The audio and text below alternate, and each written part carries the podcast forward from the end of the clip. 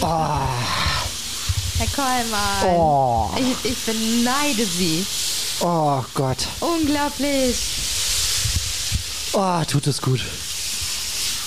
Ei, ei, ei, ei, ei. Oh, jetzt, habe ich e- dich vermisst, kaltes Wasser. Sie sind jetzt echt unter Du, der ach, Dusche, so ne? schönes, kaltes, kurz mal an die Backe noch. Oh Gott.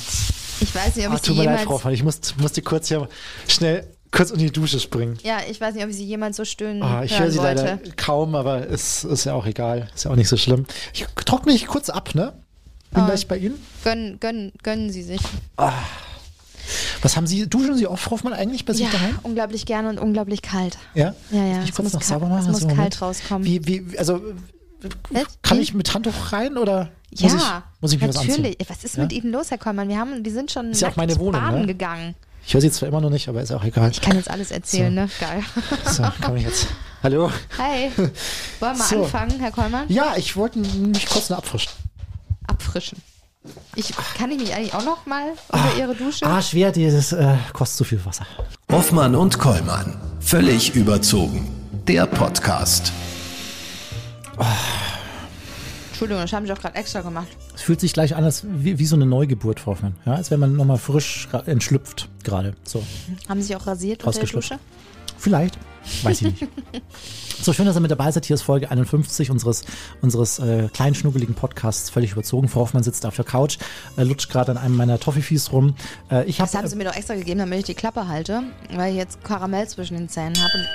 Ich hab zwei leere Gläser hier, Hoffmann. Wie sieht's aus? Wir haben heute, wir haben heute Cocktails gemischt, Hoffmann. Und sie waren richtig gut, muss ich sagen. Muss ich zugeben. Sie waren richtig gut. mal einfach reingekippt, ne? Wollen Sie noch was? Dann hole ich schnell was. Holen Sie jetzt wirklich noch was? Ja. Ich will, Was ja. wollen Sie? Okay, ja, das, was halt in der Küche übrig ist. Wir sind heute Das, auch, heute war heute war's richtig, richtig schön. Wir sind erstmal rausgegangen. Ich muss mir jetzt mal merken, linkes Glas meins, rechtes Glas ihres, Frau Hoffmann. Ja, Herr Kollmann und ich sind heute rausgegangen, weil ich drauf bestanden habe, wie, so eine, wie so eine Sechsjährige, Peinlich war das. habe ich Peinlich, drauf ne? bestanden, dass ich ein EM-Orakeltier bekomme. Ihr kennt Ganz ja kurz. alle den Paul. Ganz kurz, wollen Sie dasselbe nochmal mischen wie von vorhin? Weil wir haben hier noch das äh, Obst rumliegen davon. Die Soll Limette und so. Ja, das wäre schön. Ja, dann mache ich das jetzt. Ähm, ihr kennt doch den Paul, die Krake. Der hat ja so, ich glaube 2008 und 2010 die internationalen ähm, Fußballspiele für Deutschland ziemlich gut vorausgesagt. Und ich wollte jetzt auch so eine EM-Orakeltier. Stand unter Drogen, die, die Kloake. Wie Kloakel, das war eine Krake. Hier bitte einmal Energy Spritz hier unten. Das ist das Rezept nochmal. Ich habe Ihnen vorhin das Falsche gegeben. Es tut mir sehr leid. Ich spritz- ich- ich mach mal. Ja, erzählen Sie weiter. Ja, und dann sind wir auf die Suche gegangen und haben gesagt, dann finden wir für Frau Hoffmann ein Tier. Und ich habe ja auch gesagt, ich, ich würde mir auch mit einer Ratte oder einer Schnecke zufrieden geben. Hat sie nichts gefunden in ihrem Vorgarten. Frau Hoffmann hat Nacktschnecken gesucht und das nach zwei Wochen Trockenheit hier. Ja, ja ich habe auch, ich hab auch ihre Gärtner habe ich angesprochen. Die Kann man waren- sich alles Die waren anschauen? sehr nett, aber wollten meine Gurke nicht. Meine auch nicht. Was wollten Sie noch? Das alles, da, was ist das da das unten? alles kann man nachsehen in der Hoffmann-Kommern äh, Insta-Story und auf unserem Insta-Kanal. Und wir haben heute auch fleißig äh, wieder mal Songraten geübt, Frau Hoffmann. Hören Sie sich das nochmal an. Das kam heute rein hier während der Sendung. Ja, hallo, hier ist der Stefan. Ich würde mir gerne ein Lied wünschen. Ich weiß aber nicht genau, wie es heißt. Es geht ungefähr so. Ich liege am Strand, ich bin im Sand. Wenn ihr das findet, würde ich mich sehr freuen und wünsche euch einen schönen sonnigen Freitagnachmittag. Der kann genau gut, äh, genauso gut singen wie wir, Frau Hoffmann, Ja. oder? Genauso Also ziemlich, ziemlich gut auch, finde ich. Es waren übrigens Granada mit Palmen am Balkon. Also falls ihr jetzt auch mitgerätselt habt, die kleine Rätselrunde hier in der Hoffmann Radioshow. So, was Granada. wollten Sie? Das Fitz, ne? Nee, Spritz. Spritz. Ja. Spritziger haben Erklären Sie mal, was Sie gerade machen. Also, ich ähm, habe hier einen Energy Drink. Ach komm, soll man das jetzt einfach mal sagen? Der hat, einfach. der hat jetzt unsere Sendung gekauft, jetzt können wir mal einmal kurz sagen. Mama und Papa bringen wieder hier Geld in den Sender. So ist es halt, lassen wir uns wieder verkaufen wie die Hölle hier. Ja. Aber es schmeckt. Schmeckt ich wirklich. Und, ähm, Was das mixen heißt Sie? Äh. Erklären Sie uns doch. Nehmen Sie uns mal mit jetzt auf eine, auf eine Gedankenreise in Ihr Mix-Universum. Ja, ich habe den Energy Drink Guampa Pink Grapefruit benutzt und habe ihn einfach halbe halbe in unsere Gläser gekippt. Dazu kommt jetzt noch ein bisschen ein Spritzer Limettensaft. Schuf, Spritz, Spritzerli. Spritz. Scheiße, das war ein bisschen viel. Nun gut. Keine Sauerei, und äh, ne? eine Scheibe Grapefruit. Dann nehmen wir jetzt mal das, was hier noch da ist. So die. Hälfte halt. Und fünf bis vier bis fünf Blätter Basilikum oder Minze. Aha, Minze und. Prosecco und Eiswürfel brauchen wir noch. So, ich gehe mal zum raus zum, zur Minze. Warte mal, wo ist denn die Minze? Ach, das.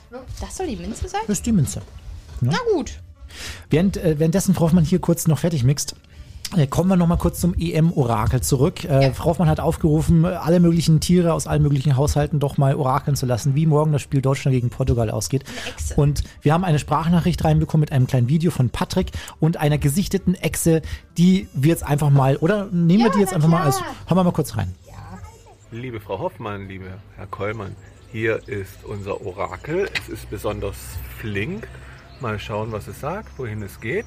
Es bleibt sitzen. Spricht vielleicht für ein 0 zu 0. Es ist eine Eidechse, Frau Hoffmann. Geil. Und sie läuft weg. Also 0-0 äh, am Samstag, also morgen Deutschland gegen Portugal. Ja. Die Echse hat's gesagt, die Echsen haben recht. Die Echsen haben recht. Die Echse von Patrick. San Francisco hat er noch geschrieben, Frau Hoffmann. San Francisco. Das sind Verabschiedungen, die man gerne. sowas Lustiges heute. Wir, wir hatten heute, was haben wir heute noch gehabt? Bundesgartenschau. Äh, Bundesgartenschau. ja, das möchte ich auch noch ganz kurz vorspielen. Wir hatten nämlich heute, haben wir uns so sehr, sehr darüber gefreut, einen Hörer, der hat sich irgendwie in der Telefonnummer vertan. Ja, der wollte uns eigentlich diese Sprachnachricht gar nicht zukommen lassen. Die sollte eigentlich an einen guten Freund von ihm gehen. äh, passiert halt auch mal, ja, weil, also ich meine, Warum nicht? wa- wie? Warum auch nicht? Warum auch nicht? Und ähm, da hören wir noch mal ganz kurz rein. Hallo Thorsten, äh, meine Holde schlägt vor, dass du kurz bei uns an der Hofeinfahrt helfst, damit wir dir deine äh, Umzugskartons einladen können. Wenn du damit einverstanden bist, dann gib mir doch kurz ein Zeichen, dann hole ich die nämlich aus dem Keller raus. Bis gleich, Bundesgartenschau. Bundesgartenschau. Thorsten, wenn du das hier hörst bei uns im Podcast, dann ruf bitte, ruf mal bitte kurz zurück bei Patrick. Es geht um die Umzugskisten und er wird sie rausstellen, wenn du vorbeikommst. Seine Holde hat gesagt, du kannst Seine vorbeikommen. Holde. Seine Frau Hoffmann, Holde. der So, jetzt probierst du mal, ich bin fertig. Dankeschön. Hier. Boah, geil. Schon lecker, ne? Mega gut, Frau. Einfach rein damit. Toll. So, So, so ähm, ich freue mich heute auf einen äh, Interviewgast. ich mich auch. Ähm, und zwar äh, gehen wir mit ihm auf See. Auf hohe See. Auf ganz hohe See. Und es wird ein bisschen gefährlich. Wir schalten nach Bremen, glaube ich, ne? Der Dampfer der guten Laune legt ab. In Bremen heute. Ja. Hoffmann und Kollmann. So, jetzt aber mal im Ernst. Ego FM. Schöne neue Radiowelt. Die einen nennen sie die größten Helden des Meeres, andere gefährliche Piraten. Aber eins ist sicher und jedem klar, sie setzen sich für den Tier- und Umweltschutz ein und das teils mit sehr radikalen Mitteln. Die internationale Organisation Sea Shepherd war uns heute zu Gast, der Geschäftsführer und CEO von Sea Shepherd Deutschland, Manuel Abras. Grüß dich, Manuel. Hallo. Hallo, schönen guten Tag. Vielen Dank für die Einladung. Hallo Manuel, aus Bremen zugeschalten. Manuel, ihr setzt euch als Hüter der Meere unter anderem gegen illegalen Fischfang ein, gegen Walfang, gegen Robbenjagd und gegen was noch alles? Ja, im Grunde alle illegalen Aktivitäten, die dort draußen auf hoher See stattfinden, wo meinetwegen staatliche Stellen versagen, da springen wir quasi in die Lücke und versuchen sie zu füllen. Das heißt, wir gehen mit unseren Schiffen raus. Wir haben mittlerweile elf Schiffe weltweit im Einsatz und äh, versuchen halt durch innovative Taktiken diese illegalen Aktivitäten zu stoppen. Wenn das nicht funktioniert, dokumentieren wir das alles und geben halt unsere, unsere Aufzeichnung, unser Material an die zuständigen Stellen, damit die aktiv werden und klären natürlich die Öffentlichkeit auf, damit wir halt auch einen möglichst großen Druck erzeugen können, damit diese staatlichen Stellen sich auch quasi äh, gezwungen sehen, aktiv zu werden. Das ist im Grunde so unser, unser Weg. Wir sind also keine keine äh, NGO, die meinetwegen jetzt Proteste organisiert oder die auf Demonstrationen geht, sondern wir sehen unser Aktionsfeld wirklich da draußen auf hoher See, wo die meisten Menschen gar nicht mitbekommen, was da passiert. Manuel, 1977 wurde Sea Shepherd gegründet von Paul Watson. Paul war ehemals Greenpeace-Mitglied, aber er wollte seine eigene Organisation gründen. Warum?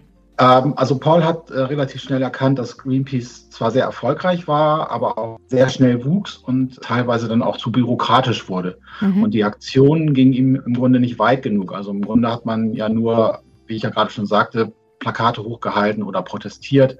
Man äh, hat natürlich auch da Erfolge gefeiert, keine Frage.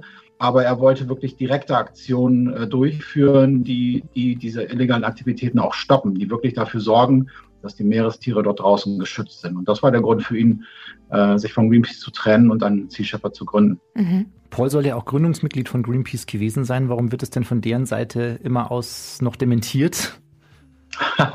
das kann ich wirklich nicht beurteilen, was dahinter steckt. Ich denke, die damals Handelnden bei Greenpeace und Paul selber, nur diese Leute werden die, die Wahrheit kennen. Mhm. Von daher halte ich mich da lieber zurück. Okay, zurück zu Sea Shepherd und eurer Mission. Die einen sagen, ihr seid Helden, die anderen Piraten. Denn ihr, wie du schon sagtest, haltet nicht nur Banner hoch, sammelt Unterschriften und äh, seid laut, ihr seid auch anders aktiv für den Umwelt- und Tierschutz. Wie sieht das aus? Also man muss sich das im Grunde so vorstellen. Ich nehme jetzt gerne mal das Beispiel äh, Westafrika, wo wir Kooperationen haben mit mittlerweile acht afrikanischen Staaten. Wir schicken das Schiff und die Crew und das jeweilige Land äh, stellt die Polizeikräfte, sodass wir rausfahren können, um dort die Küstengewässer zu patrouillieren, um gegen illegale Fischerei vorzugehen. Ähm, es gibt da viele verschiedene Meeresschutzgebiete, die halt gerade von illegalen Fischern ähm, sehr begehrt sind, weil sie dort viel Fisch vermuten, also viel Profit. Und ähm, wir legen uns da quasi, wenn man da so will, auf die Lauer und warten ab, äh, was dort passiert und haben dadurch, dass wir die Polizeikräfte dabei haben, auch die rechtliche Handhabe, um Schiffe zu äh, stoppen, zu inspizieren und bei Bedarf auch zu konfiszieren. Und diese sogenannte IUU-Fischerei, also illegale, undokumentierte und unregulierte Fischerei, ist ein wirklich großes Problem dort unten, aber auch in anderen Teilen der Welt. Ähm, man kann davon ausgehen, dass jeder vierte bis fünfte Fisch, der irgendwo auf dem Teller landet, illegal gefangen wurde. Ähm, und das ist eines unserer Betätigungsfelder. Ganz allgemein kann man sagen, haben wir 25 bis 30 Kampagnen weltweit. Das zeigt schon, dass es da einen wirklich großen Bedarf gibt, um sich um die Meere zu kümmern. Mhm. Also illegales Handeln stoppen, äh, also Fischfang im geschützten Bereich, Delfine als Beifang, äh, der nicht angegeben, sondern wie Müll auf See wieder ins Wasser gekippt wird.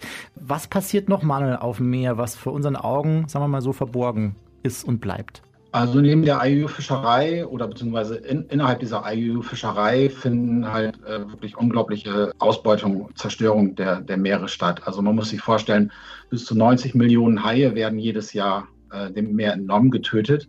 Oftmals halt, um an die Flossen zu kommen. Das heißt, die, die Haie werden gefangen, ihnen werden bei lebendigem Leib die die Flossen abgeschnitten und der Hai selber, also der Körper, der Kadaver wird zurückgeschmissen, lebendig. Die, die Flossen werden dann nach, meistens nach Asien verschifft, weil dort halt sehr begehrt sind. Angeblich sollen sie potenzsteigernd wirken. Ähm, und dann gibt es ja diese, diese Haifischflossensuppe, die nach äh, Meinung anderer Leute nach nichts schmeckt.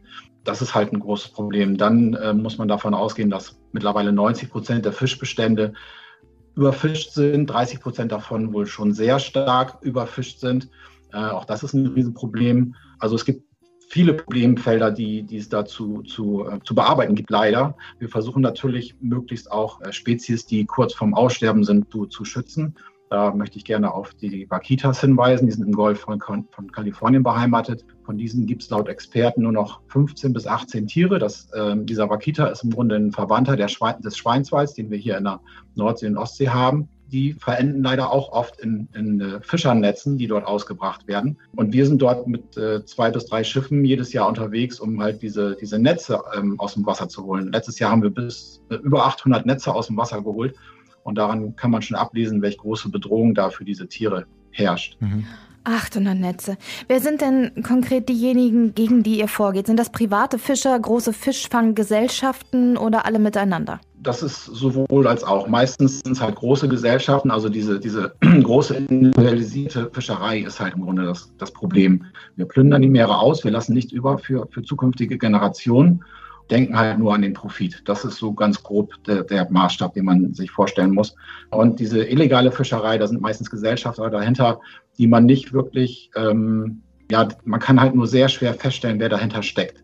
Also die Fischtrawler, die zum Beispiel vor Westafrika unterwegs sind, bringen ihren Fang im Grunde dann auf hoher See und laden da um auf größere Fabrikschiffe und äh, mischen sozusagen legal gefangenen Fisch mit illegal gefangenem Fisch. Diese Schiffe wechseln halt oft ihre Namen, wechseln oft ihre Registrierung, also die, die Flaggen in denen sie, äh, also die Länder, in denen sie, die sie, in denen sie registriert sind.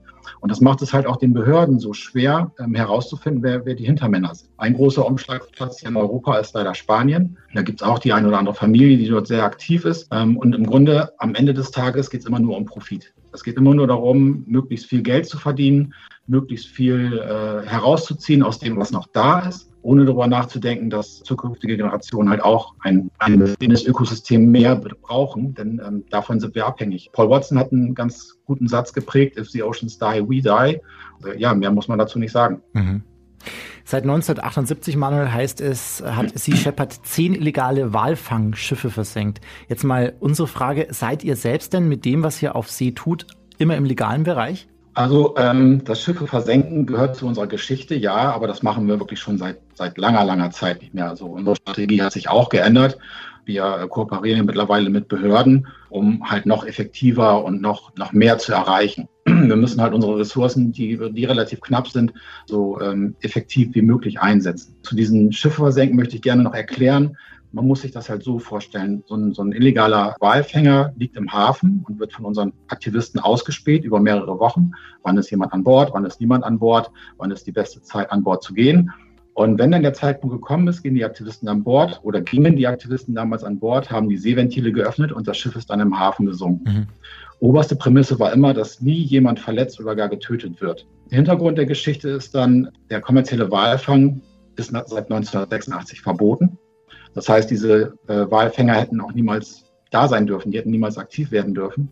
Also im Grunde haben wir da so eine Grauzone ausgefüllt. Das Effektive an dieser Geschichte ist dann halt, dieser Walfänger kann für lange Zeit nicht mehr rausfahren und auch die Versicherungsprämien wurden damit in die Höhe getrieben. Mhm. Das heißt, der Walfang wurde immer unattraktiver für diese Leute. Mhm. Ähm, aber wie gesagt, seit den 90er Jahren machen wir das nicht mehr, das ist lange her unsere Strategie hat sich geändert und wir sind jetzt weitaus effektiver mit unseren Kampagnen. Wir retten weitaus mehr Leben wie, wie damals. Mhm. Das klang jetzt auch gerade so hart, ne? Habt ihr Schiffe versenkt? Ja, so, da stellt man ne, sich so vor, auf dem offenen Meer, Menschen sind auf dem Wasser. Mit Kanonenrohren ja, irgendwie das, die Deswegen Schiffe. muss ich das unbedingt erklären, sonst ja. kann man das auch genau. falsch verstehen. Ja. Super. Aber äh, trotzdem, Sea Shepherd wurde von einem US-Gericht als Piraten eingestuft. Das klingt jetzt erstmal ja nach Hollywood und ziemlich cool und Action, aber diese Action ist auch nichts für sanfte Gemüter, die sich mit euch auch freiwillig äh, aufs Meer begeben. Es gibt viele hart brenzlige Situationen. Manuel, bist du selbst bei einigen dabei gewesen? Also ich war 1997, also auch schon vor einer halben Ewigkeit, für ein halbes Jahr auf der Sea Shepherd 3 aktiv als Freiwilliger. Das waren jetzt nicht unbedingt so spektakuläre Aktionen, wie man sie meinetwegen aus der Antarktis kennt oder meinetwegen jetzt von Westafrika. Wir hatten eine äh, Kampagne gegen Treibnetzfischer im Mittelmeer ähm, und wir hatten eine Atlantiküberquerung, die halt, äh, da wir drei, vier Tage im Sturm waren, sehr, sehr interessant war. Aber so diese ganz spektakulären Kampagnen habe ich nicht mitgemacht. Mhm. Aber sag mal, seetauglich muss man da schon sein, oder? Ja, das, das sollte man schon sein. Also ich, ich behaupte mal, die meisten Menschen wissen ja gar nicht, ob sie jetzt seetauglich sind oder nicht. Das wird man dann aber sehr schnell feststellen, wenn ja. das Schiff dann ausläuft und man vielleicht gleich am Anfang ein bisschen kabbelige See hat, dann merkt man schon sehr schnell, ob der Magen das nun mitmacht. Mhm oder nicht. Da muss man sich halt entscheiden, ob man dann an Bord bleiben will oder ob man dann den nächsten Hafen nutzen will, um, um von Bord zu gehen. Mhm. Ich für mich kann behaupten, ich habe äh, die sechs Monate sehr gut überstanden. Ich habe in dem Sturm, glaube ich, drei Stunden gehabt, wo ich, äh, wo ich mich überhaupt gar nicht mehr gut gefühlt habe, aber ansonsten äh, hat das gut geklappt. Also sie tauglich, bestanden. ja, ich glaube. Manuel, wie sahen denn bislang die spektakulärsten Aktionen von Sea Shepherd aus? Äh, die, die Aktionen in den äh, 80er, 90er Jahren waren teilweise sehr spektakulär ähm, mit diesen Aktionen, die ich ja schon erklärt habe, ob nun ein Schiff im Hafen versenkt oder ein, ein Treibnetzfischer gerammt. Ähm, aber auch die Aktionen in den 2000er Jahren, wo wir in der Antarktis unterwegs waren, im Südpolarmeer. Dort gibt es ein Waldschutzgebiet und die japanische Walfangflotte hat dort illegal ständig Minkewale gejagt. Die waren auch teilweise ausgesprochen spektakulär. Da war das im Grunde umgedreht. Dort wurden wir gerammt, dort wurden wir beschossen, dort wurden wir mit irgendwelchen Gegenständen beschmissen, weil wir den Menschen dort bzw. der Industrie dort den Profit verhagelt haben. Aber auch die Aktionen jetzt vor Westafrika sind ausgesprochen spektakulär, finde ich jedenfalls. Wenn man dort Polizeikräfte einsetzt, wenn man ein Schiff bordet, dann ist das auch eine sehr oder kann eine sehr heikle Situation sein, denn diese illegalen Fischer sind ja teilweise auch bewaffnet. Davon muss man immer erstmal ausgehen. Von daher ist es auch sehr gut, dass wir Polizeikräfte an Bord haben. Golf von Kalifornien, die Kampagne zum Schutz der Vaquitas, ist im Grunde die Kampagne, die uns, die uns wirklich am meisten fordert. Denn die Fischer dort sind ausgesprochen aggressiv. Ähm, wir wurden teilweise schon mit Molotow-Cocktails beworfen. Hintergrund ist da, dass dort ein Kartell dahinter steckt, die halt den Totoaba haben wollen. Das ist ein Fisch, und dessen Schwimmblase ist halt in Asien sehr begehrt. Und darum werden dort auch so viele Netze ausgebracht. Dadurch, dass wir halt vor Ort sind und den, den äh, Leuten dort das Geschäft verhageln, werden wir da halt wirklich sehr, sehr scharf angegangen. Teilweise mussten wir uns leider auch schon zurückziehen, um unsere Crews zu schützen. Mhm. Jetzt gibt es, Manuel, auch Arbeit am Land, also so wie deine. Und natürlich auch auf See geht es nicht immer darum, gleich das nächste Walfangschiff zu rammen. Wie sieht denn so ein typischer Tag eines Sea Shepherds auf dem Meer, aber auch vielleicht bei dir im Büro aus? Also das kann man sich im Grunde äh, so vorstellen, im Grunde ein typischer Bürotag. Also ich äh, starte meinen Tag morgens um acht, wenn meine Kids in der Schule sind und äh, mache hier so eine ganze Menge administrativen Kram, der halt dazugehört. Also ich muss ehrlich sagen, ich habe 2015 hier diesen, diesen Job angetreten, komme aus der Pflege, konnte mein, meine Leidenschaft im Grunde zum Beruf machen. Aber ich hätte niemals gedacht, dass so viel Bürokratie dahinter stecken kann, wenn man äh, Meeresschutz betreiben möchte. Mhm. Aber das ist halt gefordert, das muss erfüllt werden. Wir haben halt viele Calls, gerade jetzt zu, zu Corona-Zeiten, die online stattfinden. Äh, früher waren das ja auch mal persönliche Meetings, die jetzt mittlerweile ja hoffentlich auch bald wieder zurückkehren. Viel E-Mailing, viel Telefonieren, ähm, viel Sprechen, das, das sind so die Dinge, die, ähm, die meinen täglichen Tag eigentlich ausmachen. Jetzt im Moment, wo wir auch in der Ostsee aktiv sind, wo unsere Kampagne gestartet ist, kommen auch noch viele Interviews dazu. Das freut mich sehr, dass, äh, denn das brauchen wir. Wir brauchen mediale Aufmerksamkeit, damit die Leute realisieren, was da draußen passiert, damit Leute unsere Arbeit auch wahrnehmen, die wir dort machen. Können manchmal sehr lange, aber auch wirklich sehr, sehr interessante und, und befriedigende Tage sein. Mhm.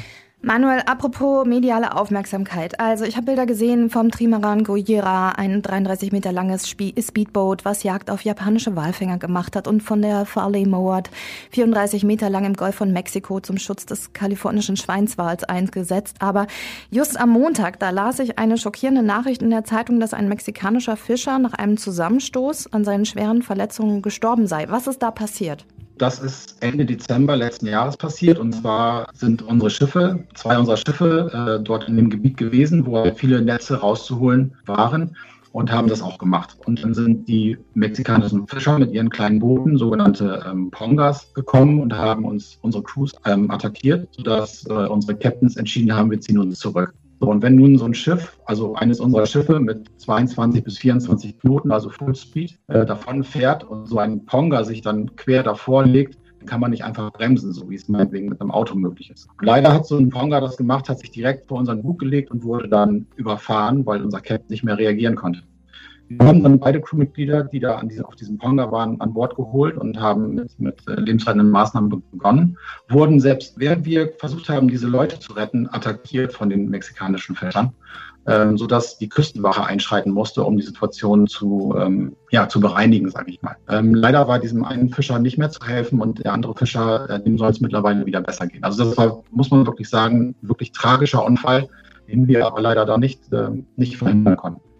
Ja, man, das haben wir gerade schon gehört. Äh, auch ihr liebt gefährlich. Ja, da, da muss man ja mit allem auch rechnen, wenn man auf See unterwegs ist. Also man, wie wir gerade gehört haben, man kann auch gerammt werden, man kann versenkt werden und dann hat man vielleicht auch manchmal das Gefühl, okay, das war es jetzt vielleicht auch, könnte ich mir gut vorstellen. Was widerfährt denn äh, Sea Shepherd-Aktivisten auf See? Was hast du denn da vielleicht auch bisher schon erlebt?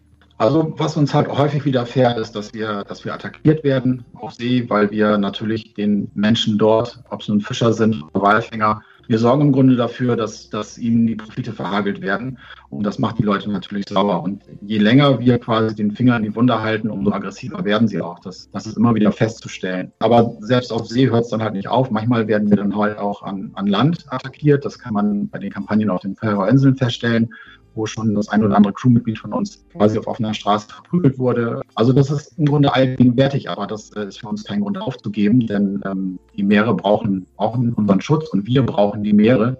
Mhm. Ohne sie könnten wir nicht überleben. Ihr selbst geht mit Stinkbomben, Rauchbomben, roten Farbbeuteln, die Blut symbolisieren sollen, vor und beschießt damit die Walfänger. Und ihr habt auch Laser eingesetzt, um die Seeleute zu blenden. Und ich habe was von Schallkanonen, akustischen Waffen gelesen, die gegen euch eingesetzt worden sind. Das sind alles so Sachen, die hat man vorher, weiß ich nicht, habe ich noch nie sowas von gehört oder gesehen.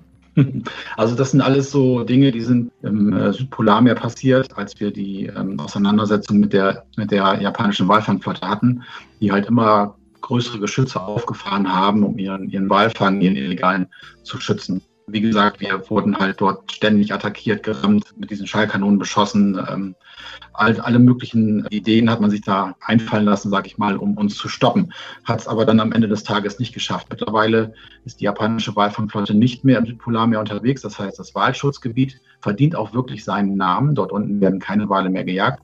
Leider hat Japan die Rückkehr zum zum kommerziellen Walfang erklärt und führt diesen nun an der, an der eigenen Küste durch, sodass wir da leider kaum gegen vorgehen können, denn äh, dann würden wir Gefahr laufen, unsere Schiffe zu verlieren. Mhm. Mhm. Jetzt müsst ihr euch irgendwie natürlich auch finanzieren und das tut ihr durch Spenden und den Verkauf von Merchandise-Artikeln. Frau Hoffmann hat sich da schon mal umgeguckt und ist der Meinung, dass die auf jeden Fall cooler sind als ein Panda-T-Shirt. Ja, ich habe da bei WWF geguckt und dachte mir, oh nee, das ist, also Sea Shepherds sind schon etwas cooler. Und alles geht zu 100 Prozent natürlich in die Kampagnen. Was kann man, was kann man bei euch kaufen und wie kann man damit eure Arbeit unterstützen?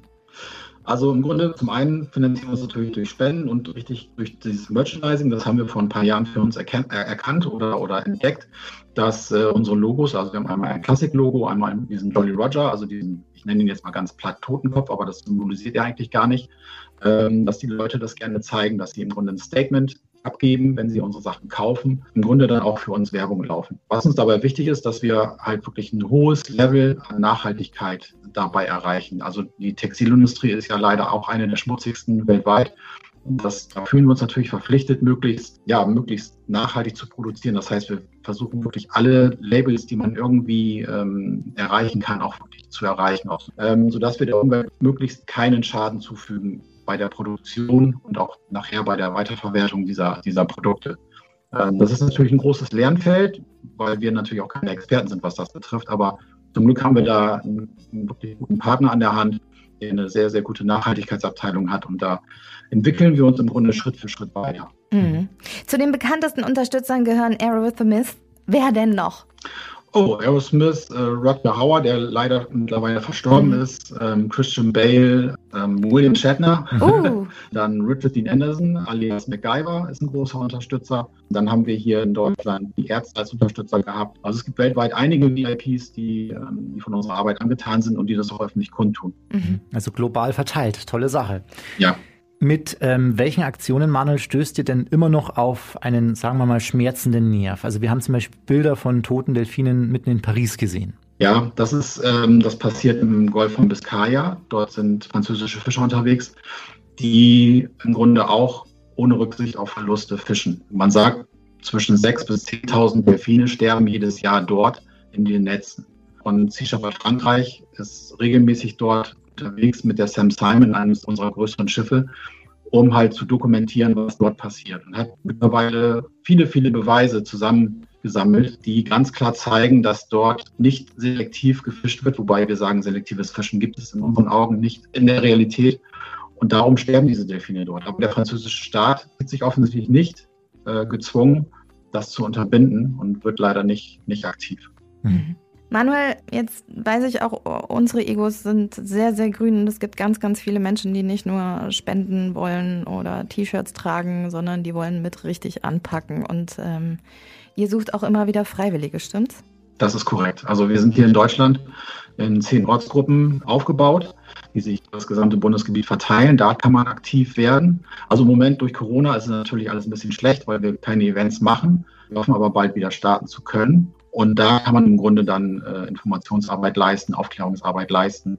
Äh, wir sind auf Messen oder Konzerten unterwegs. Wir machen Beach Cleanups. Wir haben ein Schulprojekt, wo man sich aktiv beteiligen kann.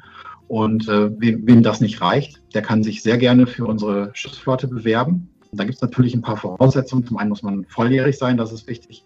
Dann muss man der englischen Sprache mächtig sein, denn auf den Schiffen wird nur Englisch gesprochen. Und man darf kein Problem mit der veganen Ernährung haben, denn auf den Schiffen wird auch nur vegan gekocht. Denn wir sagen, unsere Ernährungsgewohnheiten hängen ganz klar und unzertrennlich mit dem Umweltschutz zusammen.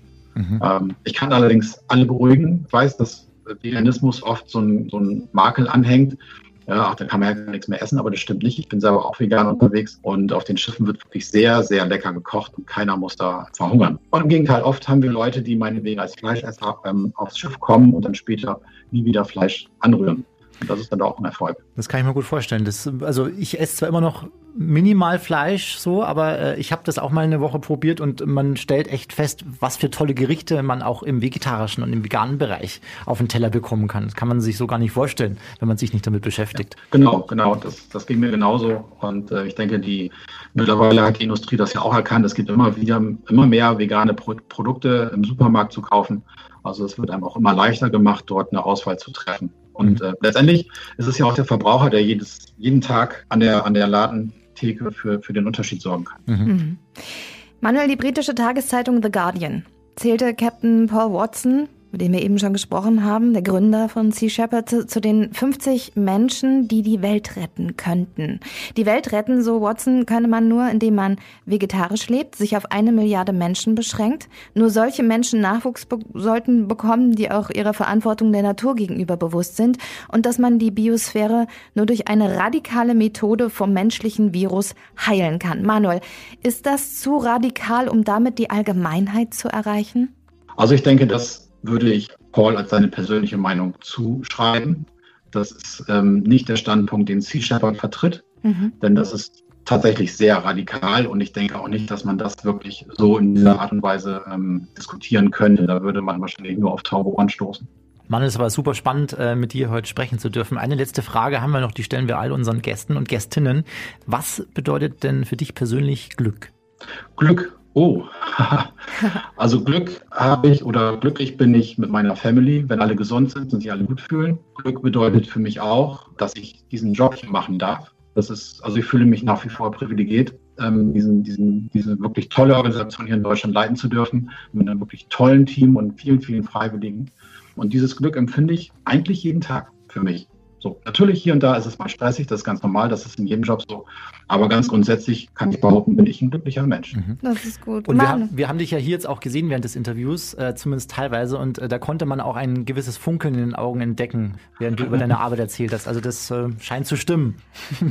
ja, also wenn ich über Sea Shepherd sprechen darf ähm, und wenn Menschen sich für unsere Arbeit interessieren, dann kann es nichts Besseres geben. Mhm. Manuel ist ganz viele auch sicher Ego-Herzen getroffen. Manuel Abras, Geschäftsführer und CEO von Sea Shepherd Deutschland. Schön, dass du bei uns zu Gast sein gewesen bist. Sehr gerne. Vielen Dank für die Einladung nochmal. Hoffmann und Kollmann. So, jetzt aber mal im Ernst. Ego FM. Schöne neue Radiowelt. Schon spannend, so ein Leben. Würden Sie gerne mal mitfahren? Ja. Auf so einem Boot? Ja. Und würden sich dann. Ja. Ja, so, so Haijägern so äh, vor die Lanzen werfen? Auf jeden Fall. Ja. Ich bin, ich bin auch so. Ne? Verrückt so halt. Kleiner, ja. Wenn ich mittendrin bin, dann gebe ich auch alles. Ich glaube, ich wäre so ein richtig guter Sea Shepherd. Ja, wenn da Ego FM jetzt nicht dazwischen kommen würde. Ah, schade, Frau Hoffmann. Was denkt ihr denn? Helden des Meeres oder gefährliche Piraten? Ihr könnt uns gerne auch mal schreiben, weil wir hätten, wir haben auch mal eine E-Mail-Adresse gehabt, Herr Kollmann. Wir haben, wir hatten noch nie eine, aber wir können bald vielleicht eine haben. Ich sage jetzt einfach mal studio.egofm.de zu Händen an Hoffmann Kollmann. Genau, Oder? so ein bisschen Feedback mal für unsere Podcasts wäre jetzt auch nicht schlecht. Genau. Ist jetzt schon der 51. herkommen. Ich hätte nie gedacht, dass Das ich so lange mit. Ihnen aushalte. Ja, hätte ich auch nicht gedacht, Frau Hoffmann. Als ich Sie damals gefragt habe, ob Sie Lust haben, da war ich mir noch ein bisschen unsicher. Mittlerweile denke ich mir, hätten wir es lieber gelassen. Aber jetzt sind wir schon so weit. und Jetzt können wir auch nicht mehr jetzt können wir auch aufhören. nicht mehr aufhören. Ja. Jetzt, jetzt ist die Notbremse zu spät. Es ist die letzte, es ist die vorletzte Ausgabe unseres Podcasts hier aus dem Wohnzimmer, denn äh, an dieser Stelle, das heißt auch nochmal gesagt, wir haben uns entschieden, den letzten Monat vor unserer einmonatigen Sommerpause im August an der frischen Luft zu verbringen. Machen wir trotzdem von dort aus- Podcasts? Ja, wir machen einen schönen Wollen wir, uns nicht mal, wollen wir uns nicht mal zwei Monate Pause gönnen Nee, vom Podcast? da rennen die uns hier die Tür ein, wenn wir das machen. Frau Hoffmann. Ein Monat ist schon ganz schön heftig. Mann, Mann, Ja, also äh, schreibt, holt euch mal das Notizbüchlein raus. Haben Sie auch noch was, so eins, Frau Hoffmann? So haben Sie sowas noch oder machen Sie es digital? Doch, nee, nee, ich brauche Ja? sowas. Ja. Ich muss es handschriftlich niederschreiben. Holt euch das Büchlein ra- raus und notiert euch mal. Fünf Freitage im Juli, wo wir jeden Freitag von woanders senden werden und ihr könnt vorbeischauen, wenn ihr wollt. Frau Hoffmann mal Hallo sagen, ja, äh, ihr mal auf die Schulter klopfen äh, für, für ihre tollen äh, Hoffmann-Songs zum Ende der Sendung, die meistens gewinnen, weil sie ihren Bruder Ein anrufen bisschen lässt. neidisch, ne? 2. Juli, Freitag, die Hoffmann Kommand Radioshow, die erste im Juli und zwar live vom Ammersee, von der Bayerischen Brandung, so nennt sich das dort. Dann, Frau Hoffmann, haben wir den 9. Juli, da geht es in meine Heimat, in den Chiemsee ans Sonnendeck Chieming. Habe ich Ihnen heute auch schon Fotos Wenn gezeigt. ich hier bin, bin ich auf dem Sonnendeck. Wie gefällt es Ihnen da, die Foto, Das Fotos? sieht Sie so schön, toll ne? aus. Ich freue mich da jetzt schon so richtig drauf. Dann sind wir am 16. Juli am Wörthsee bei unserem Generoso Gene. Gene. Gene ist der coolste Italiener, den ich je kennengelernt habe. beim Il Chiosco. Da sind wir eigentlich fast jedes Jahr, dieses Jahr auch wieder. 23. Juli, Frau Hoffmann, geht's weiter. Wir haben gesagt, wir müssen mal raus aus dem ganzen Münchner Umland und äh, fahren Richtung Regensburg und zwar an den Guggenberger See zur Cantina Bar. Yay! Und am 30. Juli kühlen wir uns nochmal alle zusammen ab in München am Eisbach. Yes! Ja, das sind die Freitage im Da Juli. gehen wir aber schwimmen, oder? Da können wir gehen Da- jedes Mal schwimmen. da gehen wir surfen. Kollegin Laura kann das doch, die kann Ihnen das doch mal beibringen während der Sendung. Hat sie auch schon mal versucht? Ging nicht, Gucken oder? wir mal, ob das ah, funktioniert Schade. Naja, Sie sind So. halt auch Was? Ja, So, es war voll schön. Äh, es war schon wieder ein richtig herrlicher Freitag. Ich freue mich auf nächste Woche, Herr Kollmann. Und Sie haben ja morgen noch Sendung und ich schlafe morgen aus. Und äh, Oh Gott, ich habe ja so wir sehen uns nächste Woche. 100 Sie haben Pro verschlafe ich morgen. Ja. 10 Uhr in der Früh bis Ich kann Sie auch wecken. 14 Uhr. Ich kann Sie anrufen. Oder Sie bleiben da und moderieren mit. Nein. Sie dürfen ausnahmsweise übernachten. Tschüss. Also- nein, nein. Sonst will sie Nein. immer. Jetzt können sie heute. Sie- Ich würde Ihnen hier die Couch schon herrichten, dann können wir morgen ab 10 zusammen senden. Jetzt. Hallo. Jetzt ist sie einfach gegangen. Sie haben ja noch. Sie müssen nur aufräumen, die ganzen. Ha. Jetzt ist die weg. Also. Wahnsinn. Das ist echt. Naja. Macht's es gut. Euer Lieblingsmoderator, Dominik Kollmann. Tschüss. Das waren Hoffmann und Kollmann. Völlig überzogen. Der Podcast. Die Radioshow dazu gibt's jeden Freitag von 16 bis 20 Uhr bei Ego FM. Schöne neue Radiowelt. Also, das Einzige, was ich noch muss, ist ich, was ist. Haben Sie mich erschreckt? Ich dachte, Sie wären schon weg. Ja, ja, Mann. Hinein ins Weekend Feeling. Ich bin wieder weg.